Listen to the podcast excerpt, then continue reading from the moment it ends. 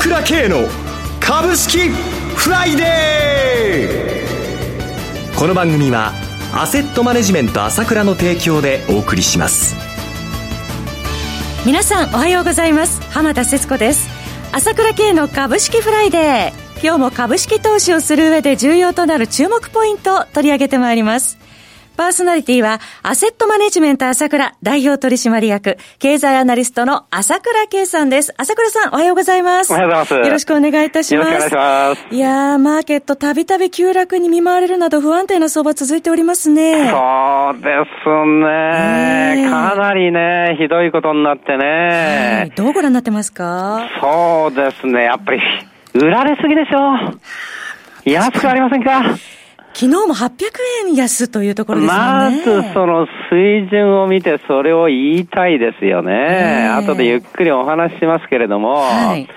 まだちょっと落ち着かないところがあって、まあ昨日はクライマックス的に売られたかなという感じもあるんですが、はい、まあニューヨーク市場戻してね、まあ、引き味はかなり良かったんだけど、今度は引き跡ね、アマゾンとか売られてますので、はい、まだちょっと落ち着かない部分はあるんですけれども、え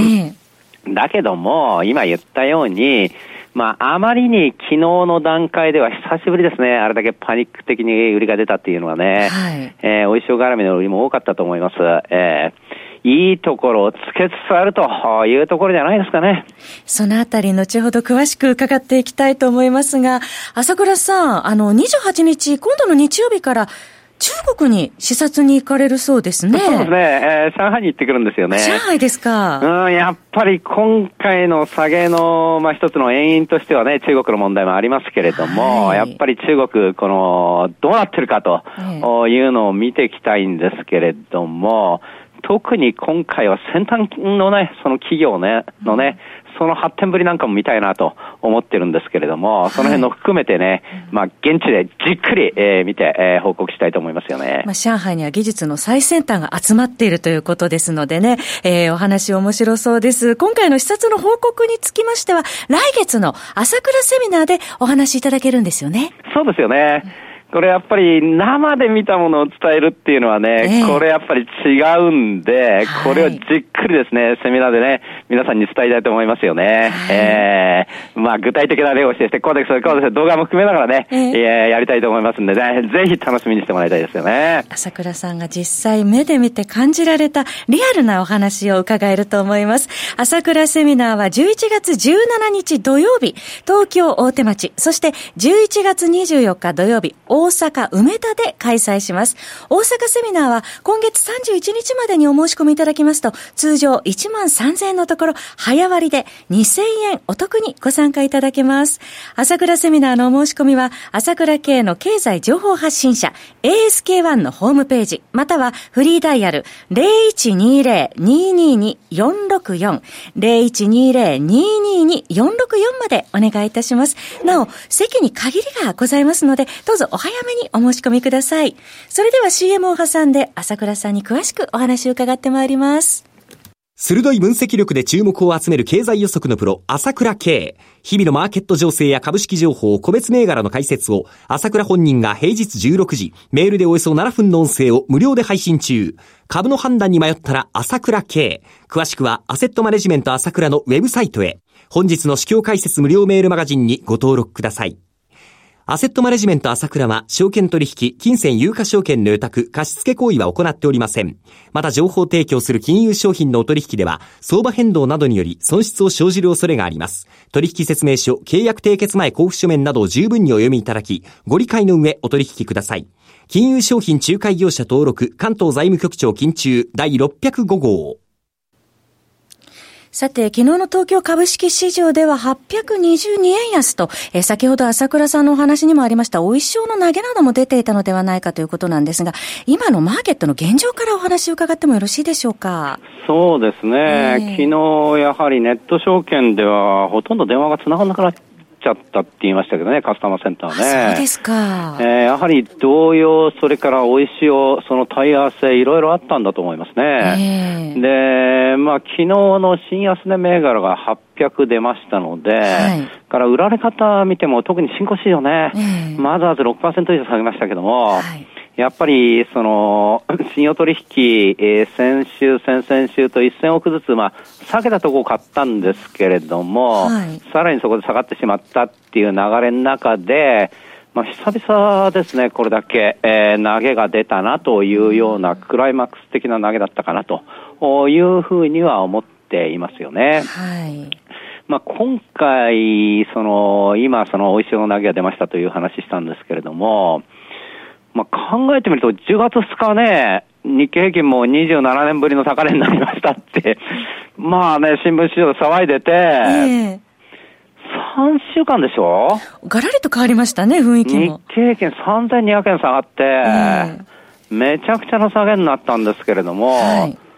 まあ、その間、このファンダメンタルとなり世界経済の状況が変わったんかっていうと、そういうことではないですからね。桜さん、ファンダメンタルズを反映したものではない下げということ。これやはり売られ懸念っていうのはあるんですけれどもね。えー、えー、要は、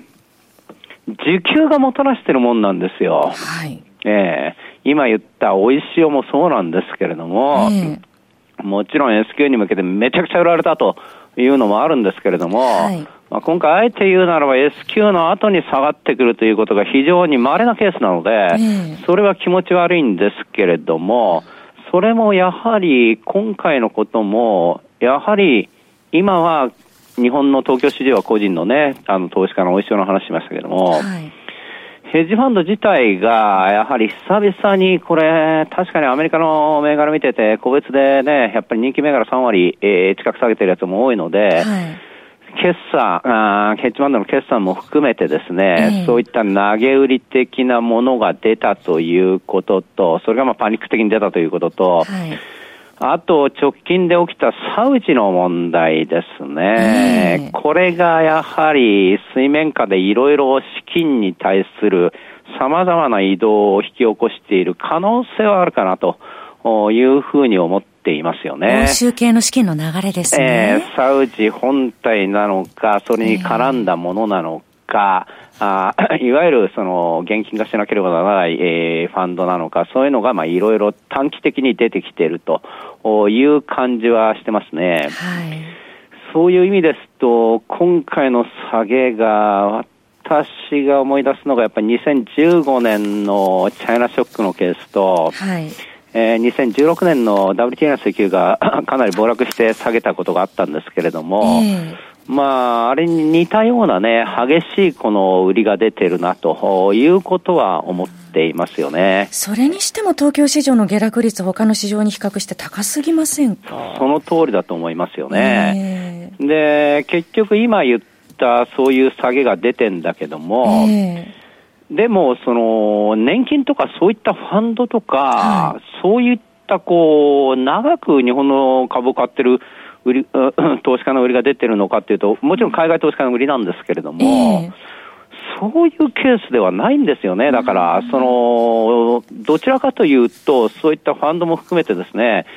先物で売り叩いてるっていうのがほとんどなわけよ。はい、で、まあ、SQ の手前は、なんと、1週間で1兆5000億先物売りという、めちゃくちゃな売り方だったんですけども、まあ、前も話しましたけど、リーマンショックの時でも、1ヶ月せいで1兆円しか売りが出てなかったんですよね。はい、それでも大きく下がるんですけどもね。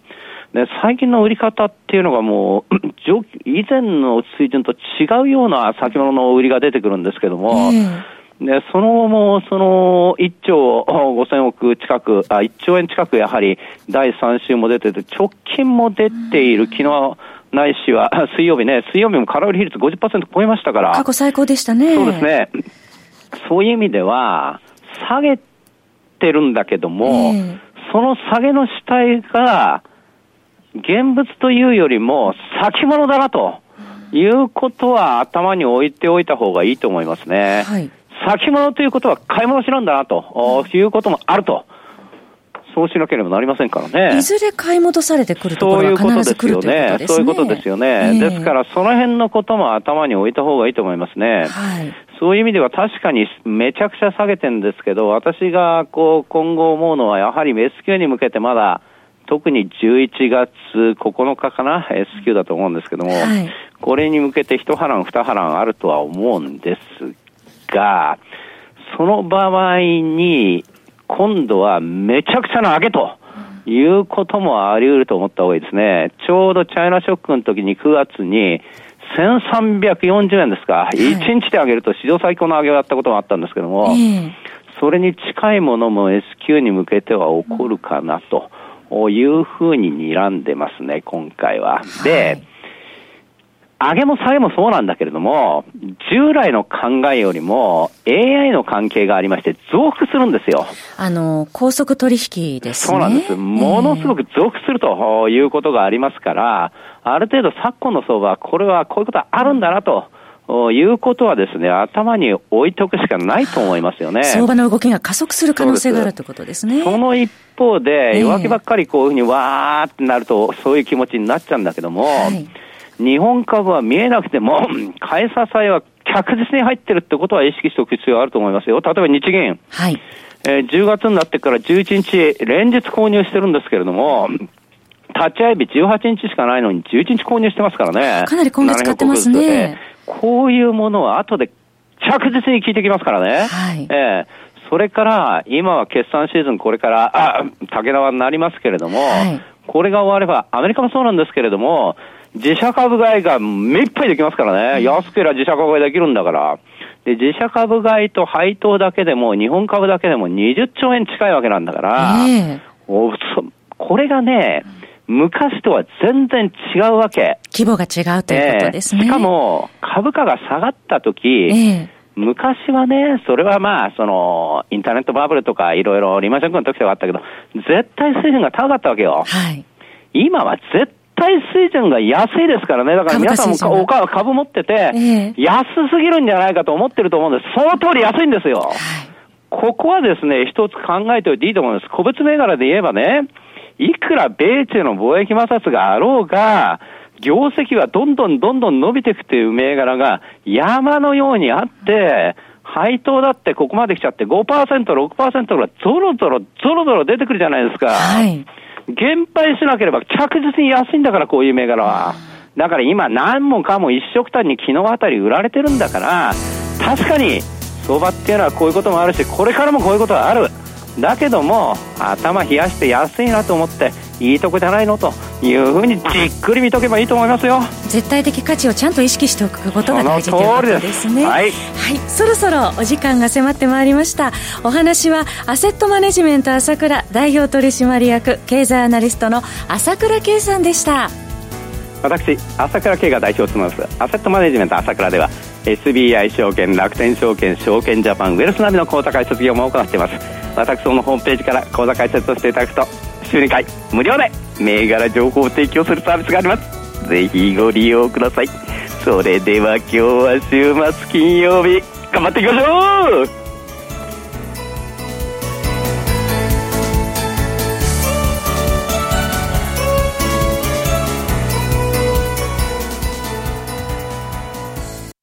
この番組はアセットマネジメント朝倉の提供でお送りしました。最終的な投資判断は皆様ご自身でなさってください。